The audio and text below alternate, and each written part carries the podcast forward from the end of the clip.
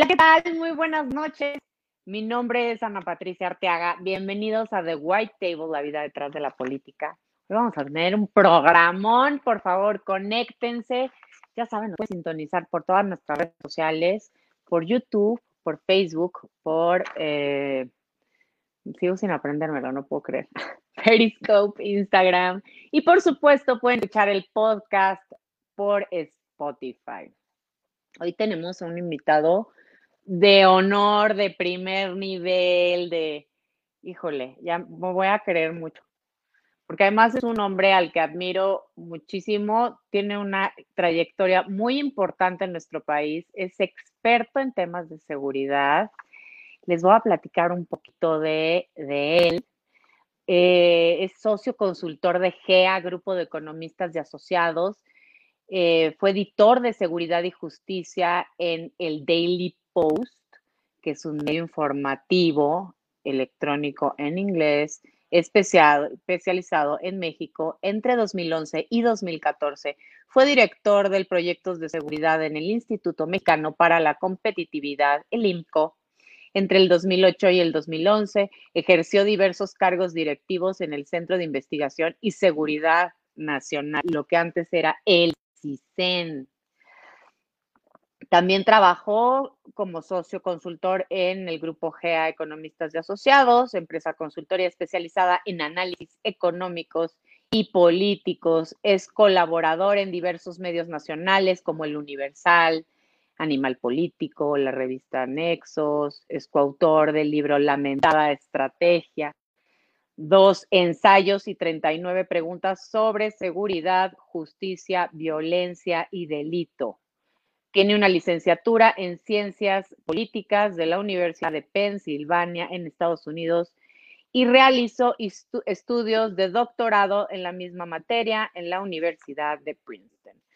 Tengo el honor de darle la bienvenida a una mente brillante de México, Alejandro Ope. Buenas noches. Buenas noches, Ana Patricia. Buenas noches, auditorio. Por favor, sácame de esta duda.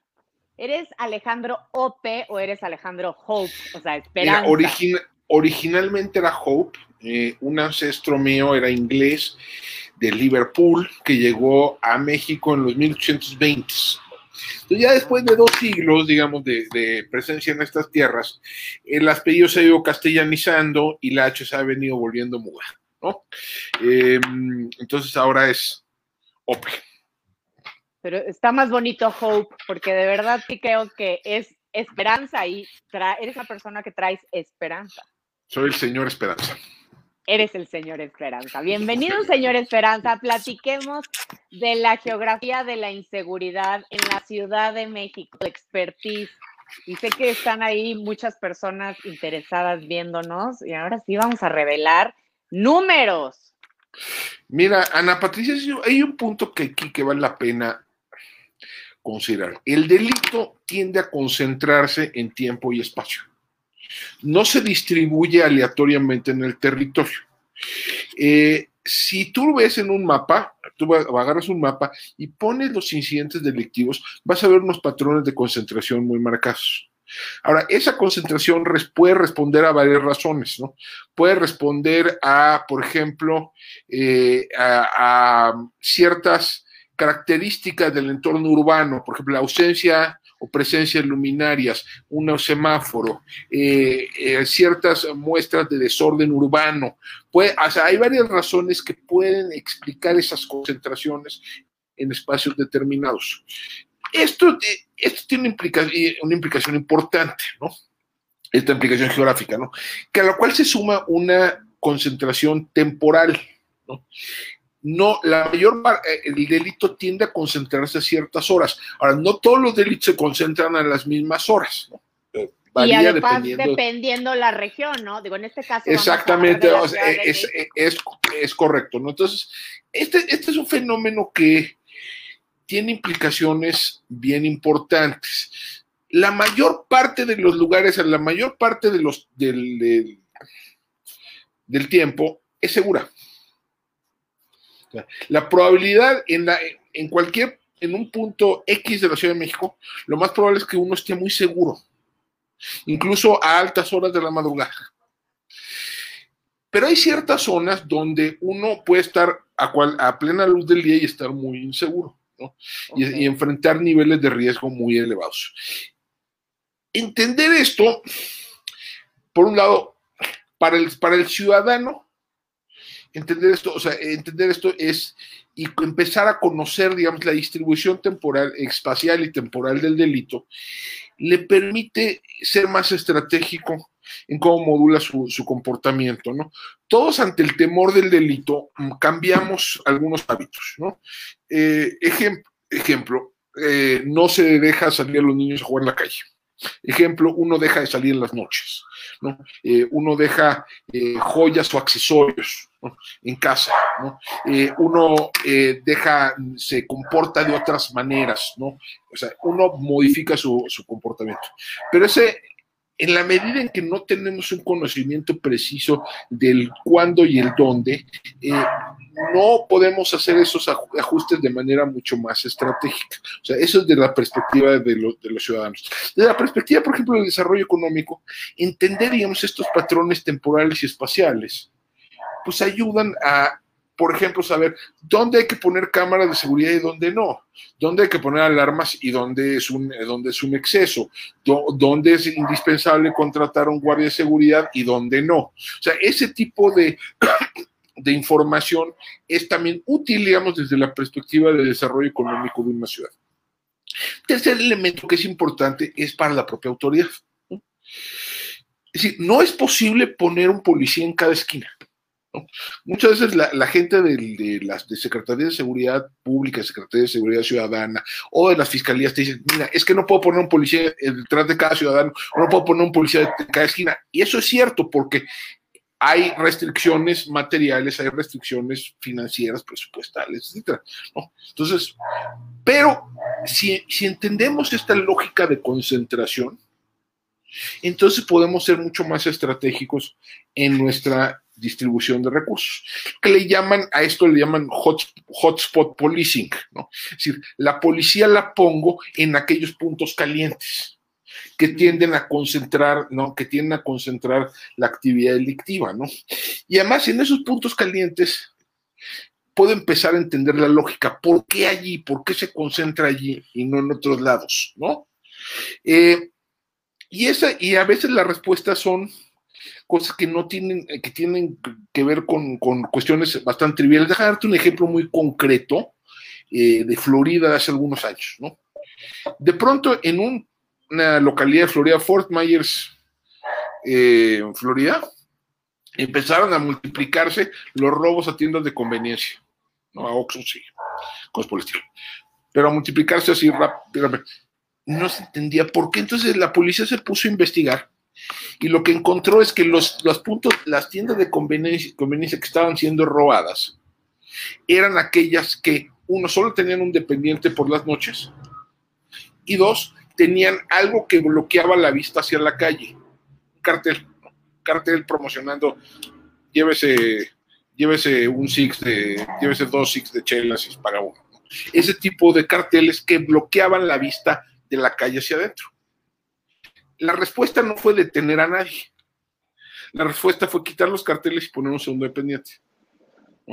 Para abajo, los robos a, las tiendas de dependencia, 80%. O sea, ese tipo de, de entendimiento, ¿no? De las lógicas, de las lógicas espaciales, de las lógicas temporales de concentración del delito, permiten este tipo de intervenciones que son mucho más estratégicas y que son mucho más costo eficientes, ¿no? Claro. idealmente lo que queremos es resolver el delito sin meter a nadie en la cárcel.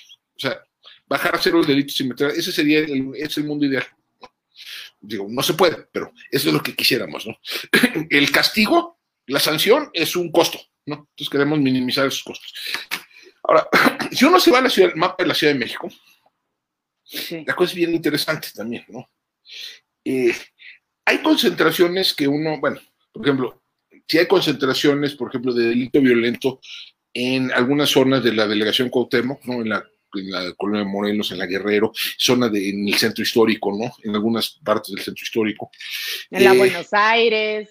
En algunas, en algunas, pero en, otras es medio contraintuitivo. Por ejemplo, en Buenos Aires encuentras mucho robo de vehículo, pero no mucho homicidio.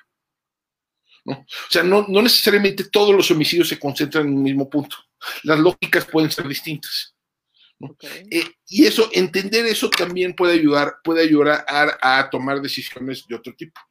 En la Ciudad de México, uno ve Iztapalapa, bueno, Iztapalapa peligrosísimo. No, la mayor parte de Iztapalapa es son algunas colonias muy específicas de Iztapalapa, una zona muy conocida, el hoyo le llaman, ¿no? Que es de alta peligrosidad, pero el grueso de de Iztapalapa es seguro. La, la, Gustavo Madero es igual. La mayor parte de la, de, la, de la alcaldía es segura. Hay zonas que son muy inseguras. Ahora, si uno se va, por ejemplo, hacia el Poniente, hay, en, la Ciudad de México hay una clarísima distinción oriente-poniente. en, en, principio, si uno se mueve más hacia, hacia el oriente, empiezan a crecer la, la, la, delictiva, pero con, esta, con estas eh, consideraciones te decía, el grueso de las de Iztapalapa no es inseguro. El grueso de Iztacalco no es inseguro, el grueso no, de Tláhuac no es inseguro, son puntos específicos, son algunas calles de algunas colonias. ¿no? Y eso, o sea, sí aplica, te equivocas de calle y como en el centro histórico. Exacto. Te metes sí, a una calle. Tres, son tres, tres. La, la diferencia en, en, los niveles de seguridad en el centro histórico pueden ser de 200 metros. O sea, puede ser radicalmente, o sea, por uno, uno se va 200 metros hacia, hacia el oriente o hacia el poniente y la situación puede ser radicalmente distinta. ¿no? Oye, Alejandro, pero me gustaría irme como desde el inicio. Me acuerdo que, eh, o sea, no sé si te ha tocado que tus abuelos o tus papás te dijeran, no, es que antes México era muy seguro. ¿Cuál era el México de antes? O sea, ¿a qué año, a qué época, qué, a qué nos está, cuándo es cuando viene este boom de inseguridad que según yo se detona alrededor de los noventas? Pero prefiero que tú nos platiques. Mira, deja de ponerlo así. A ver.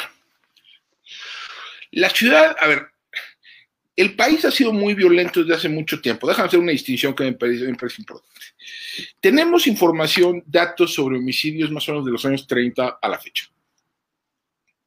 30 del año del siglo pasado. Entonces, 90 años de, datos de, datos de, homicidio.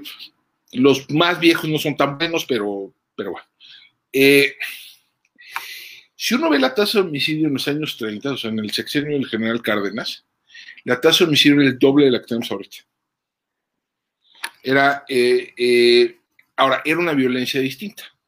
Era una violencia que tendía a ser más rural, que tendría a tener características más sociopolíticas de disputa o conflicto por la tierra o por el agua o por recursos naturales, ¿no? Eh, y menos, digamos, asociado a actividades delictivas, ¿no? Ahora, es cierto, déjame ver, ceteris paribus, o sea, un país más urbano va a tener más, digamos, actividad delictiva visible que un país más rural. Claro. Y en lo que ha vivido México en los últimos 80 años es un proceso gradual, ¿no? De, urbanización, ¿no? En México en los 30 era 80% rural, hoy es exactamente al revés, ¿no? 80%, 20% urbano, hoy es al revés, ¿no? Y hemos tenido unas concentraciones urbanas, hemos tenido el crecimiento de, núcleos urbanos muy importantes en, esto, en este periodo. Entonces era, digamos, todos los países que pasaron por eso tuvieron ese mismo fenómeno. ¿no? Y sobre todo las grandes ciudades. Eh, hay una concentración, en las grandes urbes, ¿no? Empiezan a surgir este tipo de fenómenos, ¿no? Que no, eh, no son, pero no, es importante, no son nuevos, ¿no? Lo que también se vuelve más visible, ¿no? Eh, esta, esta violencia que, que, se vuelve notoria a partir de los años 90, pues de algún modo ya estaba ahí, pero era medio invisible. Sucedía en las zonas rurales. Déjame ponerte, en 1970, o sea, en finales de los 60, de los 70, en el pico del desarrollo estabilizador, ¿no? Eh, la tasa de homicidio andaba sobre 20 por 100 mil habitantes.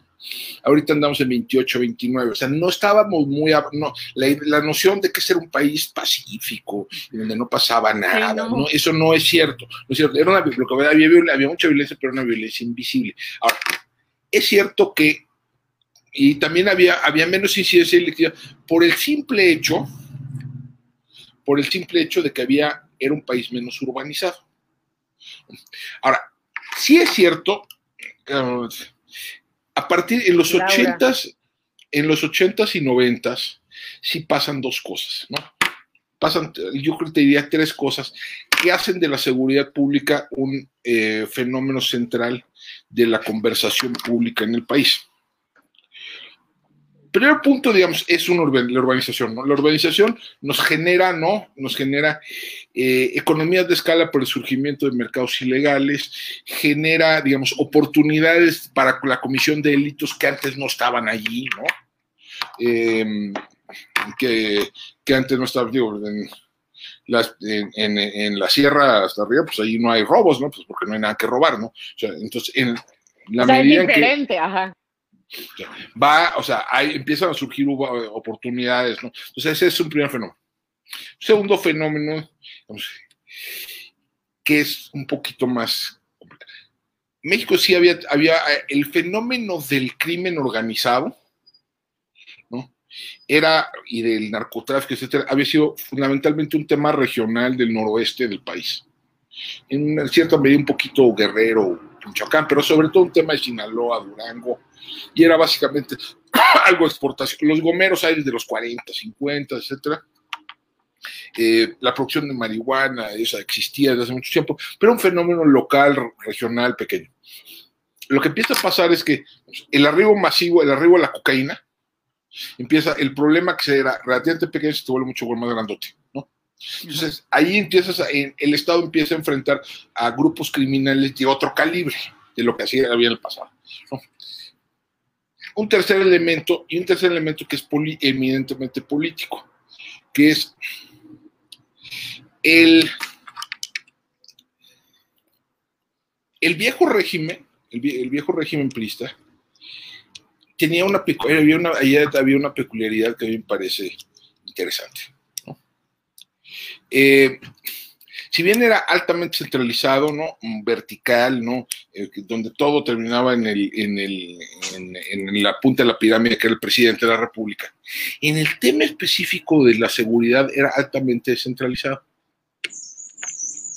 Tú te digas, la primera prisión, hay un dato que me parece, excluyendo las Islas Marías, la primera prisión federal que existe en México se construye, es la prisión del altiplano. La construye Salinas. La inaugura, la inaugura Salinas en 1989. O sea, ya bien entrado el siglo, déjame ponerlo así, ¿no? Sí, eh, ya, y justo en mi memoria es que ahí es cuando se empieza a... Claro. Eh, el, el, ahora, la, no había una policía federal. O sea, lo que tenías, la Dirección Federal de Seguridad, que era el aparato, digamos, de policía política del régimen, pues era, no, yo creo que nunca habrá pasado de tres o cuatro mil elementos. La Policía Judicial Federal por ahí debe haber andado. Tenías a las Fuerzas Armadas, pero las Fuerzas Armadas, pues sí, sí, iban a erradicar cultivos, que sí, pero no las tenías desplegadas realmente para, para estas cosas. No había un aparato federal, lo que tenías era un mecanismo de control político que establecía, que generaba una suerte de rendición de cuentas rarísima, ¿no? Rarísima e irrepetible, ¿no? Que era, si un gobernador se le salían de las se le salía la situación, se le desbordaba, pues entonces el presidente lo podía quitar, ¿no? Todavía Salinas quitó 17, todavía Salinas quitó 17 gobernadores. Entonces, había un, un incentivo, los, los, gobernadores, los alcaldes, tenían un incentivo a contener la actividad delictiva a administrarla, gestionarla dentro de sus territorios, ¿no? Que eso, justo ahí ese adjetivo quería llegar. La diferencia entre, ya pasó la moto, ah, entre la administración y la negociación con el crimen organizado que tanto le achacaban al partido hegemónico y que en realidad era un tema de administración y de esa etapa a ver, déjame poner A ver, si había un arreglo corrupto, si había arreglos corruptos, ¿no? Sí. Entre, entre entidades del Estado y, grupos criminales, eso es innegable. Ahora, la Pax Narca que se le atribuye en esas décadas nunca fue un arreglo limpio de paz por tolerancia, ¿no? Y nunca fue un arreglo formal, no fue que alguien se sentaba a escribir, no. Eran arreglos informales que se iban construyendo muchas veces desde lo local entre criminales específicos, narcos específicos y funcionarios específicos. Otro.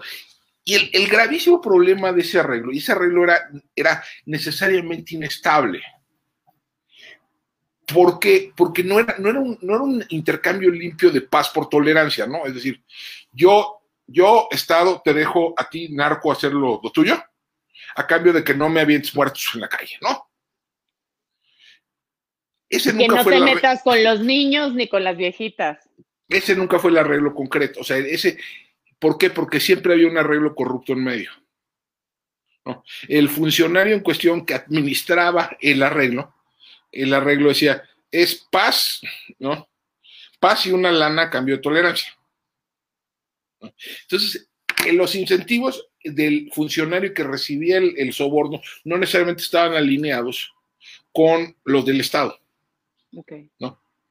Entonces, era necesariamente inestable el, el, asunto. ¿Por qué? Pues porque entonces, pues lo que había es cada vez menos paz por cada vez más tolerancia a cambio de más lana. Cuando cambia. eso empieza a colapsarse. El momento, el, o sea, esto empieza a crecer, ¿no? En los 90, y esto coincide con el proceso de democratización del sistema político a partir de los 80, 90. ¿Por qué? Porque el presidente, desde, desde la cima del poder político, pierdes el control sobre este aparato político que se te derramaba, desparramaba sobre el territorio que es cuando se viene también el tema del asesinato del cardenal y dos, es, esto es un primer, esa es una primera señal de lo que. Mira, insisto, Salinas quita 17 gobernadores, Cedillo no quita uno solo. Ahí trata, trata de quitar a Madrazo y no puede. Al mero principio de su mandato. A Madrazo en, a Roberto Madrazo de, en Tabasco, ¿no? Y, y, fracasa en el intento, ¿no? Fracasa en el intento. Y entonces, lo que empieza a suceder es que estos gobernadores ya dejan de tener el incentivo, ya no hay esta posibilidad de que me quite el presidente, ¿no? Yo ya tengo mi legitimidad propia, pero lo que no tengo es un mecanismo de rendición de cuentas de arriba hacia abajo, ¿no? Entonces, ahora el incentivo que tengo es arrojar el problema. Es trasladar el problema hacia arriba. Lo que pasa es que eso le, le revienta al gobierno en una situación en la cual el gobierno federal no tiene capacidades. Insisto, no hay una policía federal sino hasta 1998. No hay una ley federal contra la delincuencia organizada sino hasta 1996. El Sistema Nacional de Seguridad Pública, tal como lo conocemos hoy, se crea en 1995. La mayor parte de los penales federales que existen hoy se construyen en el sexenio entre 2006 y 2012.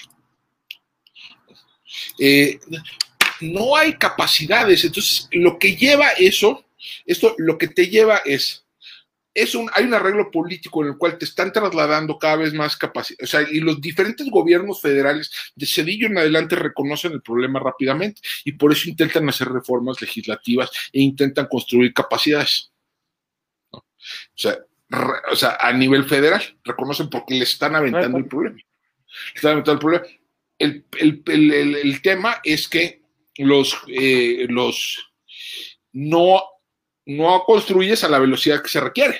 No puedes construir a la velocidad que se requiere. Entonces, ¿qué es lo que acabas haciendo? Recurriendo a las Fuerzas Armadas. Claro, porque además tu población va creciendo. hay una exigencia, hay una exigencia creciente, ¿no? De esto. Y hay un delito que se vuelve, dejar muy notable entre la clase media, que es el, que es el secuestro a partir de los, de los 90. Se empiezan a volver más sofisticados los bandos secuestradores, se empieza a masificar el, tema.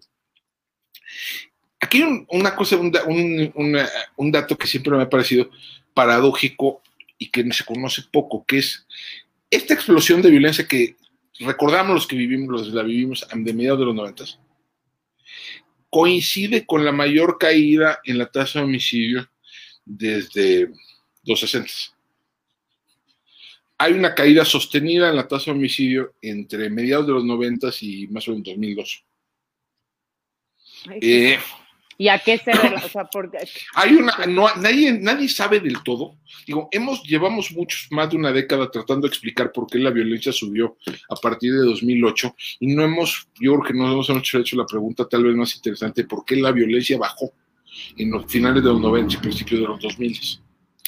Eh, hay una teoría, una teoría que, por ejemplo, ha, elaborado Fernando Escalante, que es un profesor del Colegio de México, en el cual esta reducción de la violencia puede estar asociada al fin del reparto agrario y a la reforma del artículo 27. La reforma del artículo 27 en, eh, bajo el gobierno de Salinas. Eh, ¿Por qué? Con la creación de la reforma, de la Secretaría de la Reforma Agraria, de hecho. no, la reforma agraria viene de, de, de, ¿no? No, no, al revés, es decir, lo que hace, lo que hace la reforma del 27 es básicamente poner fin al, al reparto agrario, ¿no? Y entonces lo que eso hace es empieza a, apagar algunos de, los, de las fuentes de conflicto, eh, de conflicto inter e intracomunitario y, digamos, político-social que hay en las zonas rurales. Entonces, por ahí puede haber una, explicación a, esta, a, esta, a este hecho paradójico, que no deja de ser paradójico, de que hay una discusión nacional sobre los niveles de violencia y hay a su vez y hay a su vez una disminución de la tasa de homicidio. ¿no?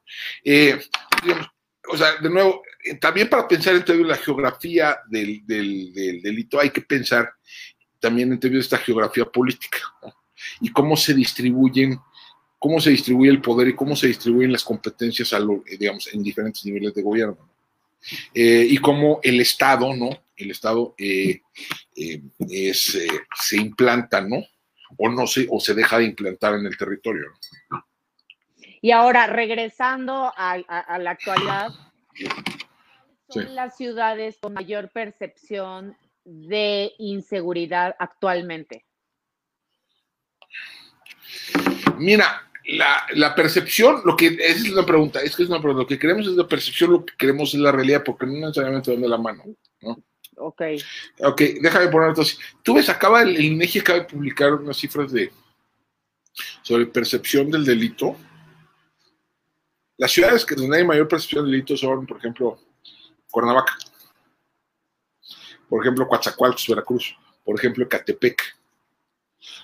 Dentro de la Ciudad de México está la GAM, está Iztapalapa.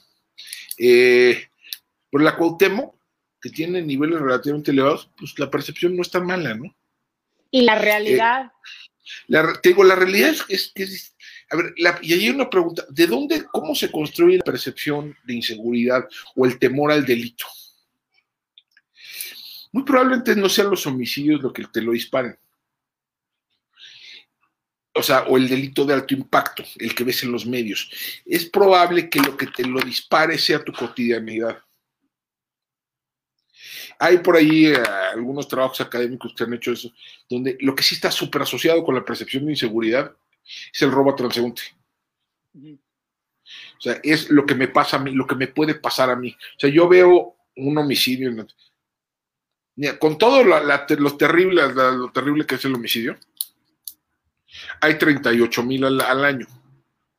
Hay 33 millones de delitos en el país. O sea, lo más probable es que a un mexicano común y corriente no, o sea, es improbable que sea, que sea víctima de un homicidio, que alguien en su familia sea víctima de un homicidio en cualquier año específico. Pero que sea eh, víctima de un delito de otra naturaleza, ahí sí no. Ahí sí puede ser altamente probable. Eh, y lo que te, lo que entonces lo que te mueve muchas veces es lo que pasa en la calle, lo que la cotidianidad. Me asaltaron en el, microbús, me asaltaron caminando, ¿no? Eh, las tres últimas cuadras para llegar a mi casa. Esas son las cosas que te acaban moviendo muchas veces la percepción. o sea, eh, ¿cuáles son los principales delitos que hay actualmente? Mira, déjame ponerte, el grueso de los delitos, si tú ves las consecuencias de victimización, el grueso de los delitos son robo. Es el robo, el robo es en todas sus modalidades. La mayor parte del robo es sin violencia. Ok. La, mayor, la inmensa mayoría del robo es sin violencia. Ahora, si hay una cantidad no trivial de robo que es con violencia, el segundo delito más común, según la, la es la extorsión. Ahora, la extorsión es, la extorsión es, eh, tiene varias modalidades. La más común es la que es la telefónica, ¿no? Que en muchos sentidos ni siquiera es, extorsión en el sentido estricto de la palabra, sino es algo que se asemeja más que tirar el fraude. Eh, se ganó usted un premio, ¿no? Se ganó usted un viaje. Bueno, eso es más fraude que extorsión, pero claramente lo clasificamos como extorsión. Más o menos hay como 7 millones de intentos de extorsión al año. De esos 95% son, son eh, telefónicos, lo cual nos deja más o menos 350, 400 mil casos de, extorsión presencial. Más al año. Lo cual no es, no es poquito, así. No, es una ciudad de buen tamaño, es más que la Miguel Hidalgo, no son la Miguel Hidalgo, que es extorsionada presencialmente allí el malandro se para enfrente, ¿no? Con cara de pocos amigos a decir qué bonito, qué bonita tienda, sería horrible que le pasara algo, ¿no? Em, Por ejemplo, ya que estamos hablando como de ciertas alcaldías, ¿cuáles serían las alcaldías con mayor incidencia delictiva? En este caso ya no Mira, en, volumen, en volumen, Iztapalapa, ¿no? Pues nada más por el hecho de que hay más gente en Iztapalapa, Iztapalapa y GAM, y Gustavo Madero, por volumen. Por incidencia, probablemente la Cuauhtémoc. La Cuauhtémoc eh, eh, y algunas, y de nuevo, algunas zonas de Iztapalapa, algunas zonas de GAM, también algunas zonas de Tláhuac. Eh, las zonas donde, bueno, así, las zonas que tienden a ser más seguras son las que tienden a ser relativamente rurales. Milpa, Milpa, Tlalpan, Tlalpan Coajimalpa.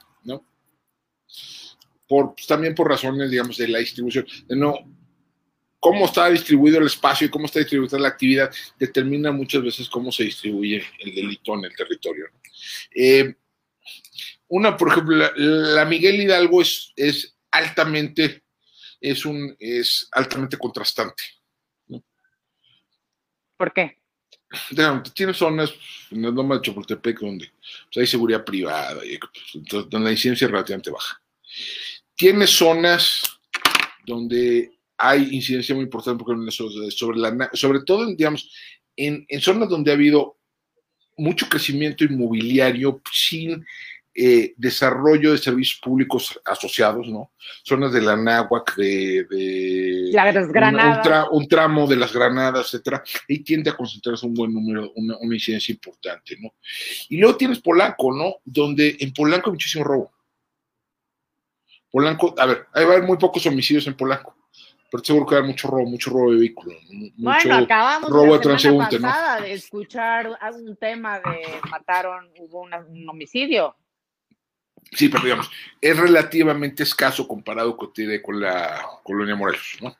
Mm. Eh, no o, la, o la colonia Guerrero. Pero de cualquier manera, sí hay, aún, pero yo insistiría, y es para el público que nos está escuchando, sí. Incluso esos niveles de análisis, nada más, incluso la colonia, no es tal vez el nivel de análisis adecuado, ¿no? Porque tú ves, por ejemplo, el mapa Polanco, donde tienes una cantidad brutal, ¿no? De delitos en Molière. ¿no? Molière entre, entre ¿qué te Horacio y, y Ejército Nacional. Hay una concentración muy elevada, porque hay mucho comercio ahí, hay mucho transeúnte, hay, o sea, hay, eh, hay actividad, ¿no? Entonces, hay oportunidades que se abren para la comisión de muchos delitos. Em, o sea, te vas tres cuadros para allá o tres cuadros para acá y entonces la situación cambia notoriamente en el mapa. Em, incluso, o, por ejemplo, Ejército Nacional, algunos tramos de Ejército Nacional, las diferencias en Ejército Nacional pueden ser abismales por, en tramos de 200 metros. Y esto también me imagino que tiene que ver porque es una zona tanto residencial como comercial y al mismo tiempo están los grandes eh, conglomerados este, de estos multinacionales y empresas la oportunidad es el ladrón. Déjame poner, ese es el principio básico, ¿no? Es decir, es lo que mejor explica la distribución geográfica de, del delito son las, la distribución de oportunidades. ¿Cuánta gente hay? ¿Cuánta gente camina por las calles? ¿Cuánta gente se mueve en transporte público en la zona? ¿Cuánta gente, eh, ¿cómo se llama? ¿Cuántos comercios existen? ¿no? Esos son, y eso añádele, digamos, con algunas variables específicas, ¿no? Sobre, por ejemplo, equipamiento urbano. Eh, Sin nivel de servicios. O sea, de equipamiento urbano. Eh, un semáforo lento puede ser detonador de una cantidad brutal de homicidios. Digo, no homicidios, de delitos. ¿Cuánto debe de durar un semáforo? De digo, no sé, eso, eso de, digo, no hay, no hay regla, ¿no? porque depende del flujo, del aforo y de qué. Y hay, y hay otros, otros objetivos que se están que se quieren perseguir, ¿no? que se persiguen al, al, regular el tráfico por la vía de un, de un, semáforo. Pero sí es cierto que uno de, un detonador puede ser eso, ¿no? Un detonador puede ser un tope. Un detonador puede ser una luminaria descompuesta. Eh, un, eh, un callejón. Un, eh, un callejón mal vigilado, etc. Es entrarle al análisis fino, ¿no? Hay todo una, marco teórico práctico entre las policías en el mundo que se llama la policía orientada a la solución de problemas. Donde el principio es este, la policía no está ahí para resolver casos, la policía está para resolver problemas. Entonces, lo que tengo que hacer es agregar, obtener información agregada, encontrar patrones, encontrar patrones, encontrar las lógicas que están detrás de, esos patrones y incidir sobre ellos. A veces con métodos que no son policiales. A veces, digo, a veces lo que te resuelve muchos de estos problemas, y eso es lo que a mí me parece prometedor de este tipo de, aproximaciones, es que a lo mejor no necesitas policía. Si empiezas a tener, digamos, este tipo de políticas de seguridad o sea, basadas en evidencia, ¿no? Y donde por la vía de un proceso va determinando qué es lo que te está causando el problema, entonces a lo mejor no necesitas policías, a lo mejor no necesitas detener gente, a lo mejor te puedes ahorrar, ¿no? Está el castigo. A lo mejor puedes hacer cosas muy pequeñas, muy concretas, muy específicas que te resuelvan, que te resuelvan eh, el, grueso de, lo de, de ese tipo de delitos específicos. Para llegar a eso, primero tienes que definir bien el problema, ¿no? El problema no es la inseguridad en genérico, ¿no? El problema puede ser el robo a, transeúntes en eh, la calle de Molière a entre 5 y 7 de la, de, la, tarde, de, la tarde entre eh, Homero y, Ejército Nacional. O sea, definirlo a ese nivel de, con ese nivel de presión. Una vez que empieza a, a, desmenuzar el problema y le empieza a dar esos grados de presión, se te empiezan a ocurrir ideas. Y te digo, algunas de ellas pueden no ser no, no requerir policías, algunas sí. pues eh, luminarias, este, cámaras. una, una cámara o bajarle el tiempo al semáforo o quitar algunos, algunos puestos, digamos, algunos puestos láminas que, que reduzcan la visibilidad, o hacer un parque, o hacer, o sea, hacer, hacer intervenciones, digamos, en el entorno urbano, eh, algo, algo que te pueda, que, pueda cambiar la matriz de oportunidades para cometer delitos en la zona. Una vez que empiezas a empezar así, ya te cambia el mundo. ¿eh?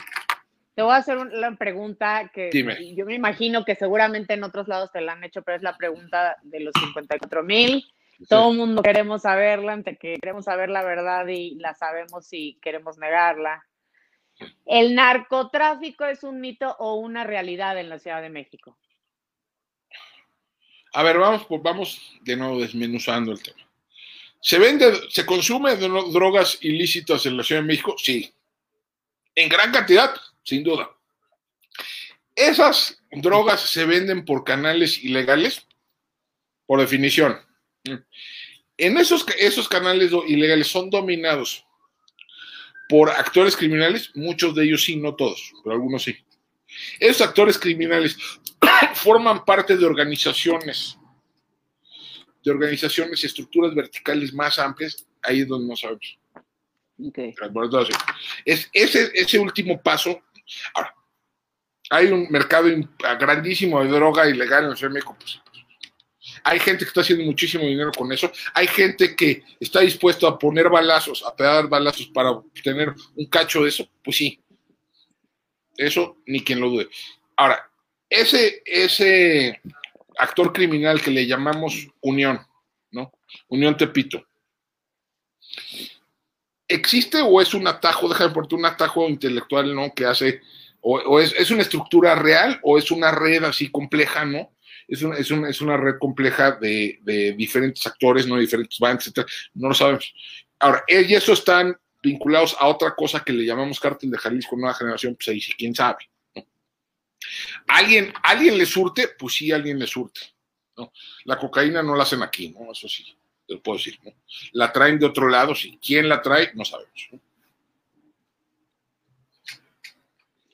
Y en tiempos de pandemia, eh, recuerdo que el año pasado platicábamos y, me habías comentado, comentabas justo que había bajado los niveles de delincuencia, de incidencia delictiva en algunos casos. Y ahorita en el 2021, ¿cómo pinta? Mira, Porque ya es mucho más activo. Sí, eso es, eso es cierto. A ver, las dos cosas son ciertas la pandemia y las medidas de distancia social que vienen aparejadas reducen la movilidad de las personas, reducen la actividad en las calles, reducen las oportunidades para cometer una serie de, delitos. Regresamos a lo mismo, la oportunidad ser ladrón. si hay menos oportunidades, pues hay menos ladrones.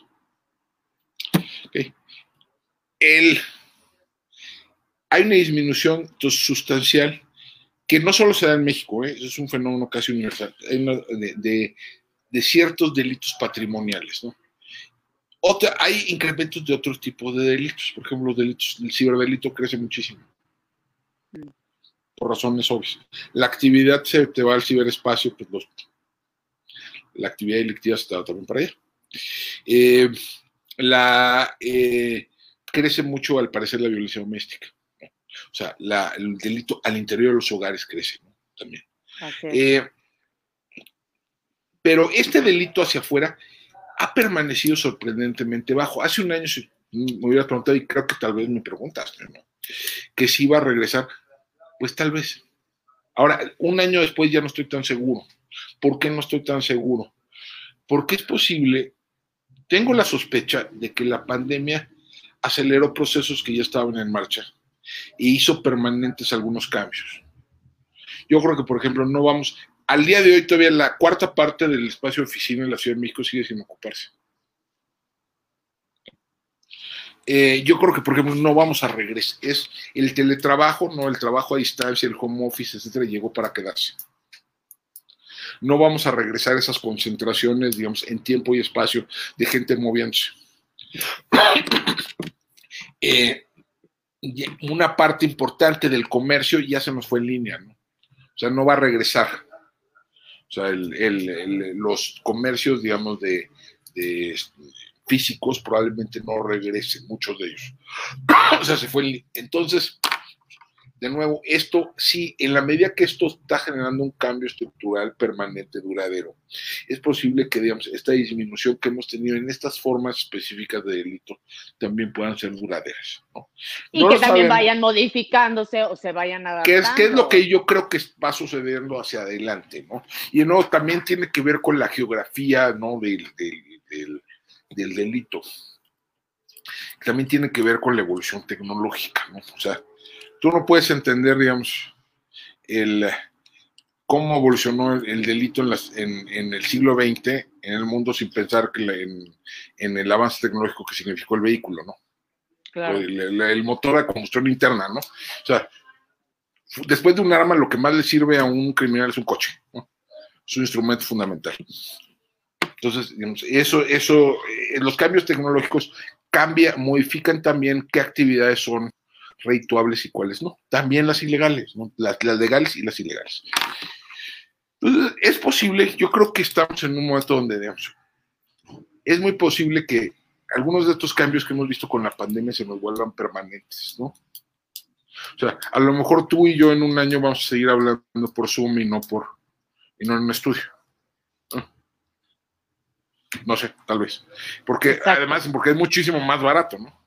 Hemos descubierto más que- hay unas eficiencias, que hay unas eficiencias enormes en esto, ¿no? Entonces, probablemente no regresemos a lo anterior, ¿no? Entonces, eso se nos va, yo creo que se nos deja. Segundo punto que yo creo que es, que es importante es que muchos de los mercados ilegales se nos están desintermediando. Déjame poner, ¿qué, es- lo que quiero decir pues? Es posible que un tipo en Ohio, ¿no? Se conecte vía Tor, vía una plataforma que esconde el IP, con un tipo en China, le compre fentanilo, le pague con criptomoneda y se lo manden vía paquetería. No, bueno, ya nos diste ideas de negocios, ¿verdad? O sea, de hecho, vean, hay una película ahorita en, en- en- en Amazon que se llama Silk Road, de un tipo que puso un mercado virtual de productos ilegales. Claro. ¿Qué significa? Eso, eso va, tiene, un tiempo, un carácter profundamente disruptivo de los mercados ilícitos. Si tú puedes hacer eso, dejas de requerir, digamos, organizaciones eh, complejas, ¿no? Digamos, si tu distribuidor es, el, es, es, ¿cómo se llama? una empresa de paquetería o el servicio postal, de veras, ¿para qué quieres mulas? Sí, claro. Eh, entonces, eso, eso empieza a, a transformar, o sea, y como eso hay otros mercados ilícitos que se pueden ir gestionando de ese modo, ¿no? Entonces eso desintermedia, desintermedia los mercados ilícitos y genera desincentivos a la construcción de estas grandes estructuras verticales, ¿no? A las cuales estamos, estamos acostumbrados. ¿no?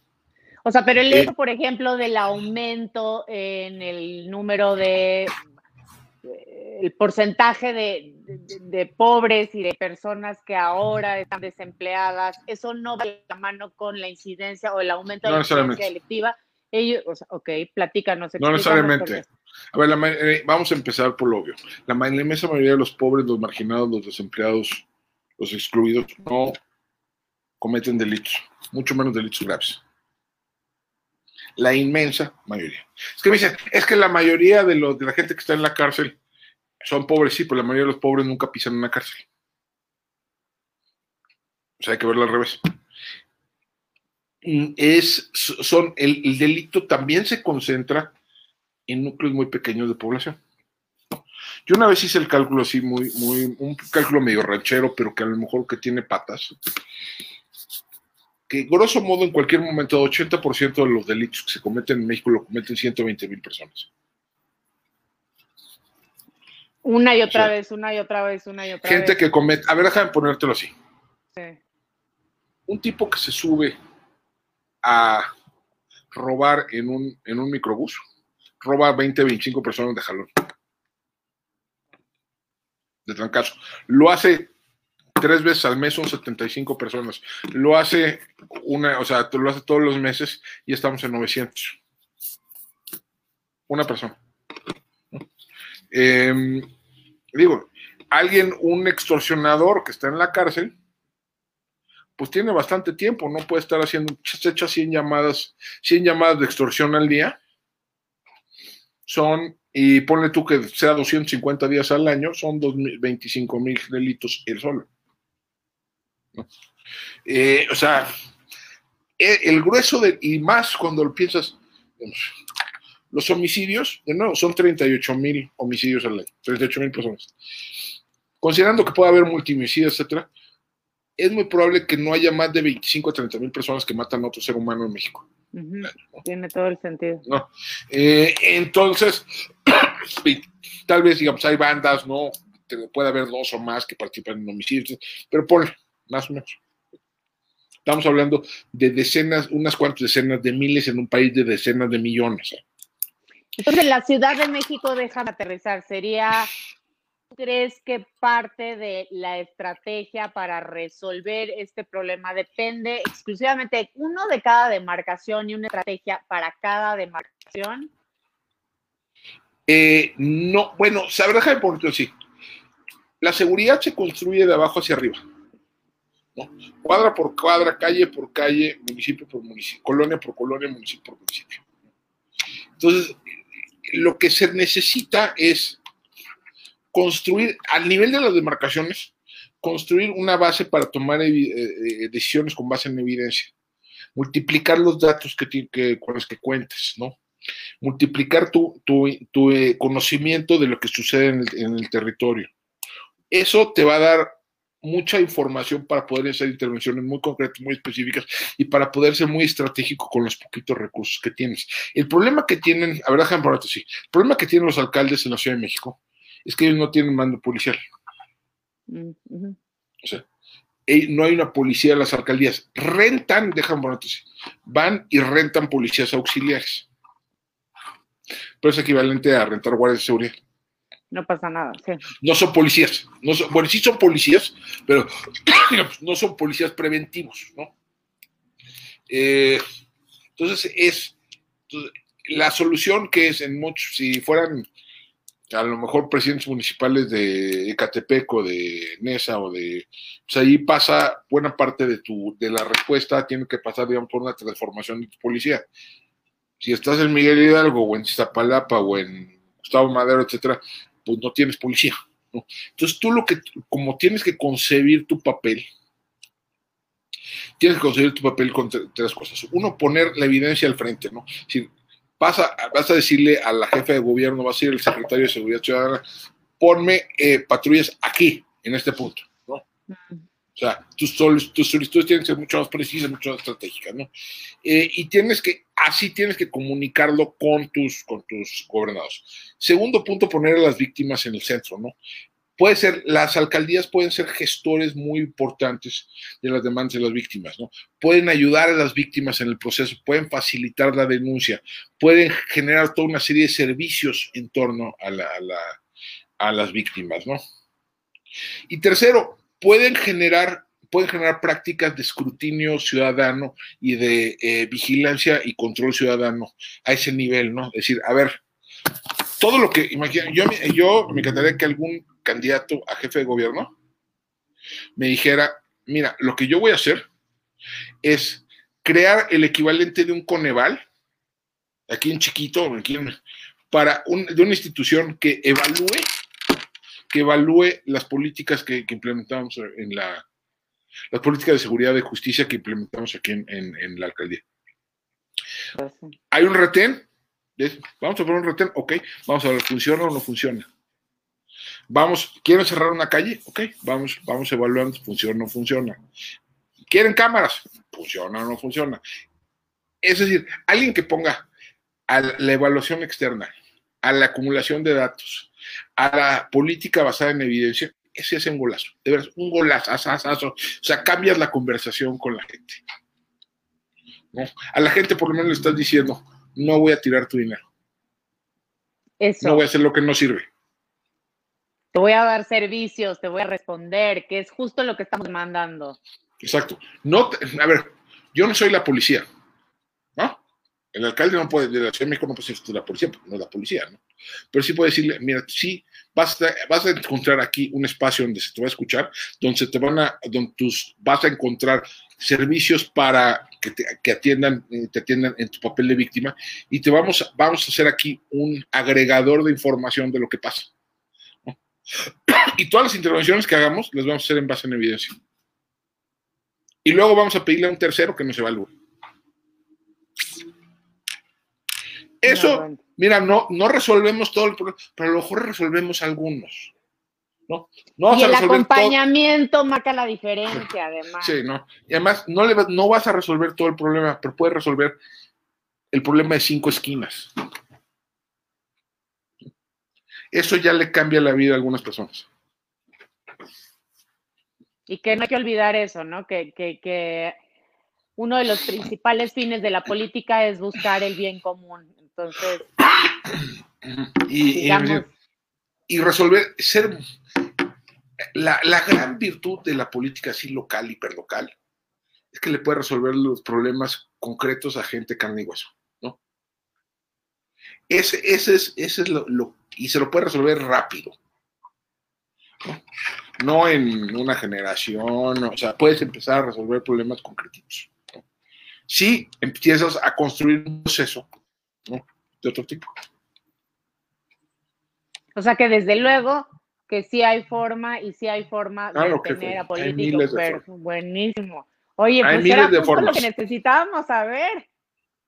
Eh, pues sí. O sea, a ver, la cosa es cómo definimos los problemas, cómo nos aproximamos a ellos, cómo agregamos datos, cómo eh, tomamos las decisiones. ¿no? Pero de qué hay soluciones, hay miles de soluciones. ¿No? Hay que ser creativos y hay que ser, y hay que ser eh, sinceros, ¿no? Con lo, con lo que nos dice la evidencia. Y hay que ser creativos justamente y en estos tiempos donde nos está tocando literalmente un cambio de era, adaptarnos a este cambio Así es. y Es fluir correcto. con este cambio. Muchísimas gracias por haber aceptado la invitación. No, De muchísimas verdad gracias. es don una Patricio. delicia platicar contigo. Eh, Muchísimas te gracias. a la distancia y pues bueno, cualquier cosa pueden encontrar en Twitter. En Twitter me pueden encontrar en AOP71, pueden leerme en el Universal lunes, miércoles y viernes. Buenísimo, no se pierdan su columna. Muchísimas Muchísimas gracias. gracias. Buenas noches. Hasta luego. el Bye. próximo miércoles. Bye.